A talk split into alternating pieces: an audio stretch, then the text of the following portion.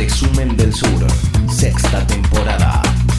El voto de Argentina, del gobierno argentino en las Naciones Unidas en respaldo al informe de la alta comisionada para los derechos humanos de las Naciones Unidas, Michelle Bachelet, que condena la violación de los derechos humanos en Venezuela, ha generado un revuelo muy, muy importante. Pero independientemente de las pasiones y eh, los puntos y contrapuntos que genera siempre los temas que están vinculados a Venezuela, me parece que es importante aclarar un poco qué fue lo que se votó.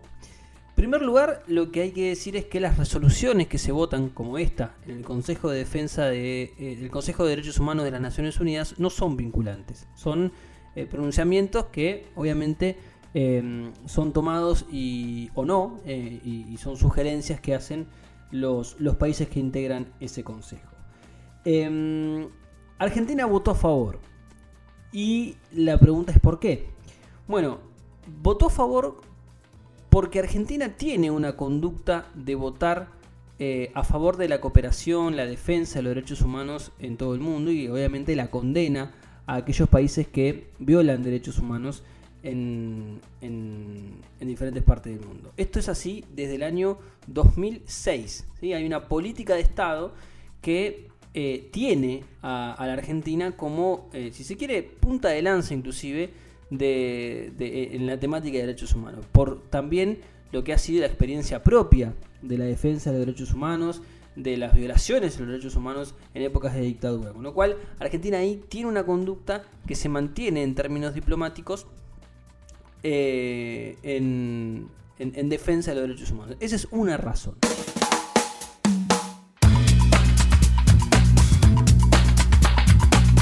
La segunda razón tiene que ver con específicamente el conflicto venezolano.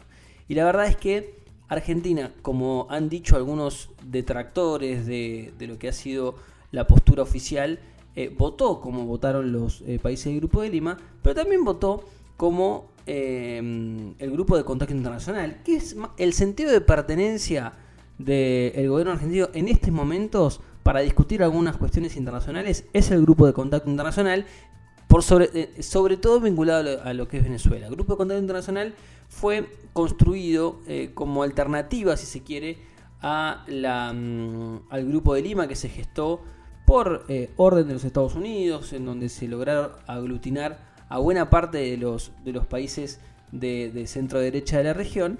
Em, y en ese, en ese sentido apareció el mecanismo de Montevideo y el Grupo de Contacto Internacional. El Grupo de Contacto Internacional tiene a la Unión Europea, a Uruguay, eh, pero especialmente tiene un rol muy importante la Unión Europea. Y en este también hay que hacer un párrafo, porque la Unión Europea está tomando distancia de muchas cuestiones que están vinculadas con Estados Unidos y su estrategia para Venezuela y para otras eh, y para otros países también, inclusive la relación con China.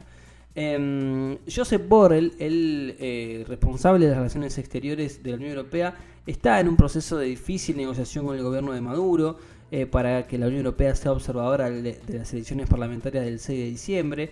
Eh, respaldó Josep Borrell la, em, en el Parlamento Europeo esta semana em, la, negociación y el diálogo como salida de la crisis, que es una retórica, es una narrativa muy diferente a lo que, a lo que viene diciendo el Grupo de Lima, que lo que busca es aumentar la presión. Entonces, Argentina votó eh, priorizando como sentido de pertenencia también el grupo de contacto internacional y el rol que está teniendo este grupo en la, en la negociación eh, con el gobierno de Maduro. Acá es falso decir que solamente votaron con Jair Bolsonaro, Sebastián Piñera, Iván Duque y los gobiernos de derecha de la región, porque en el grupo de contacto internacional está, por ejemplo, la España de Pedro Sánchez y Pablo Iglesias o el gobierno socialista de Portugal, con lo cual eh, es un poco tramposo ese argumento.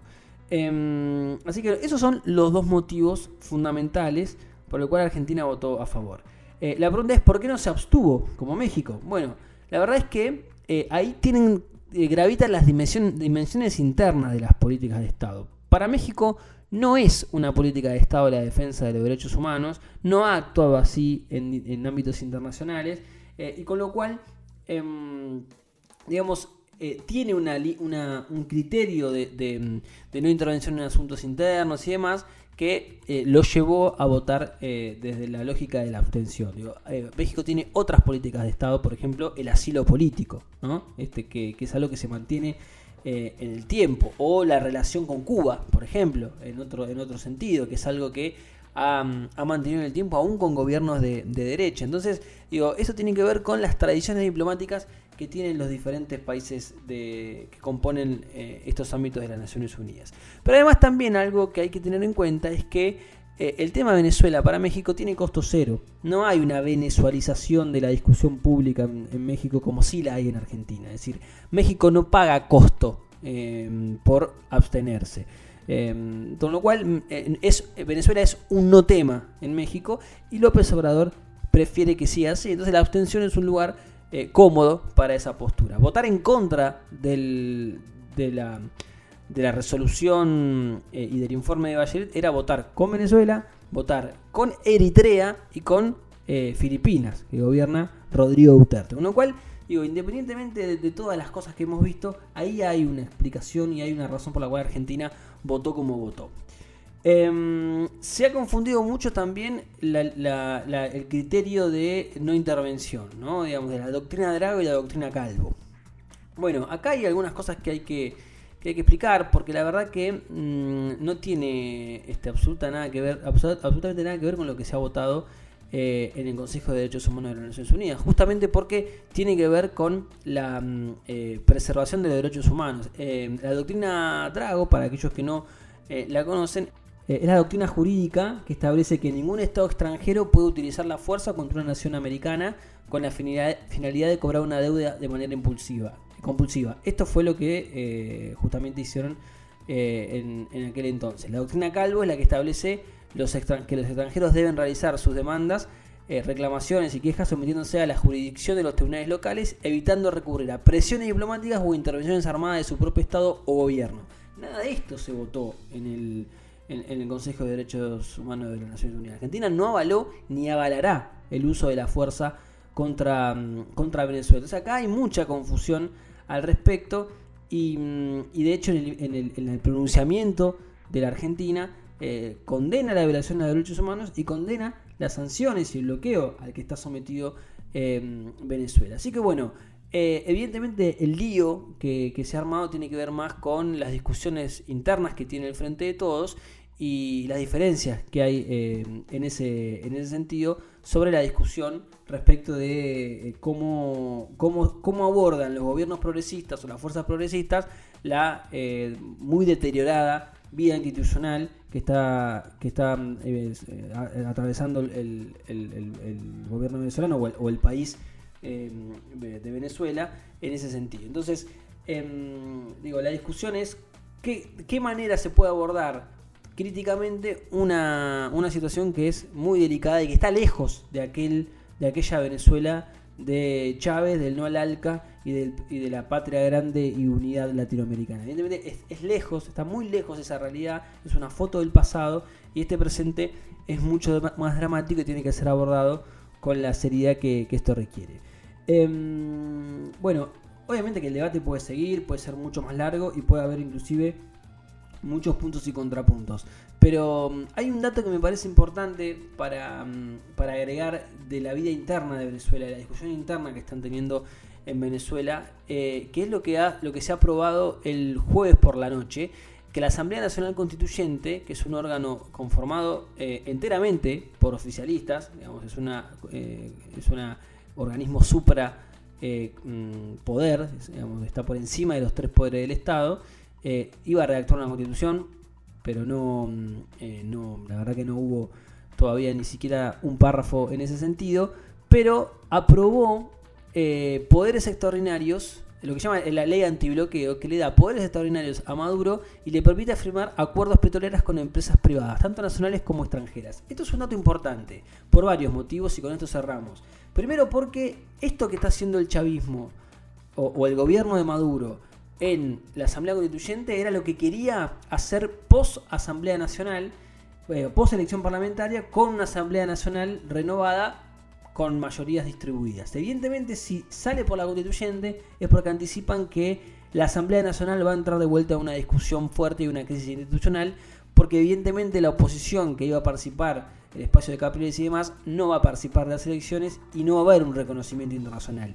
Y acá eh, están, hay contratos con China y con Rusia que tienen que ser firmados. Y me parece que ahí eh, va a entrar en un problema el gobierno venezolano porque eh, China y Rusia habían pedido, especialmente China, que pase por la Asamblea Nacional. Bueno, habrá que ver qué es lo que sucede. Pero algo interesante también es que hubo internas entre, vamos a decir, chavistas y maduristas. Digamos, los chavistas plantearon muchas críticas a esta ley antibloqueo que consideran que pasa por encima de la mm, eh, de la constitución del 99 y la constitución de, Hugo Chávez y ahí hubo mucha, mucha interna. Fíjense, es una discusión hacia adentro del oficialismo. Por ejemplo, el artículo 19 de este texto em, le da al Ejecutivo, dice, procederá a inaplicar para casos específicos aquellas normas de rango legal o sublegal cuya aplicación resulte imposible o contraproducente de ser necesaria para superar los obstáculos o compensar los daños de las sanciones.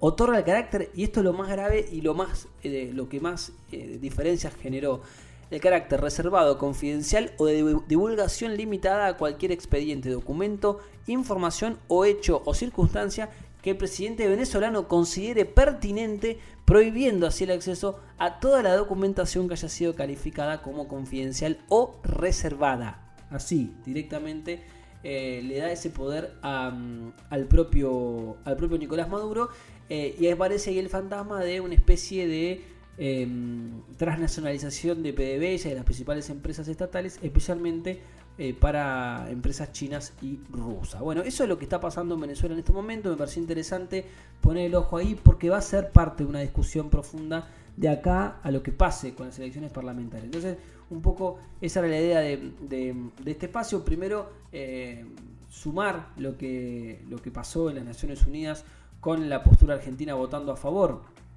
del informe de Bachelet y por otro lado un informe que además habla de eh, que habla inclusive de crímenes de lesa humanidad que si bien el gobierno argentino no no, eh, no toma esa categoría bueno estamos eh, se denuncia ejecuciones extrajudiciales torturas y un montón de situaciones que son que son muy muy muy peligrosas eh, y por otro lado, la discusión que está teniendo internamente el oficialismo ante una elección parlamentaria que aparentemente no va a tener el grado de participación que, mm, que se esperaba. Guerra comercial, cambio climático, desarrollo sustentable. Todos los temas de la agenda global en Resumen del Sur. De 11 a 13 por 0223. Radio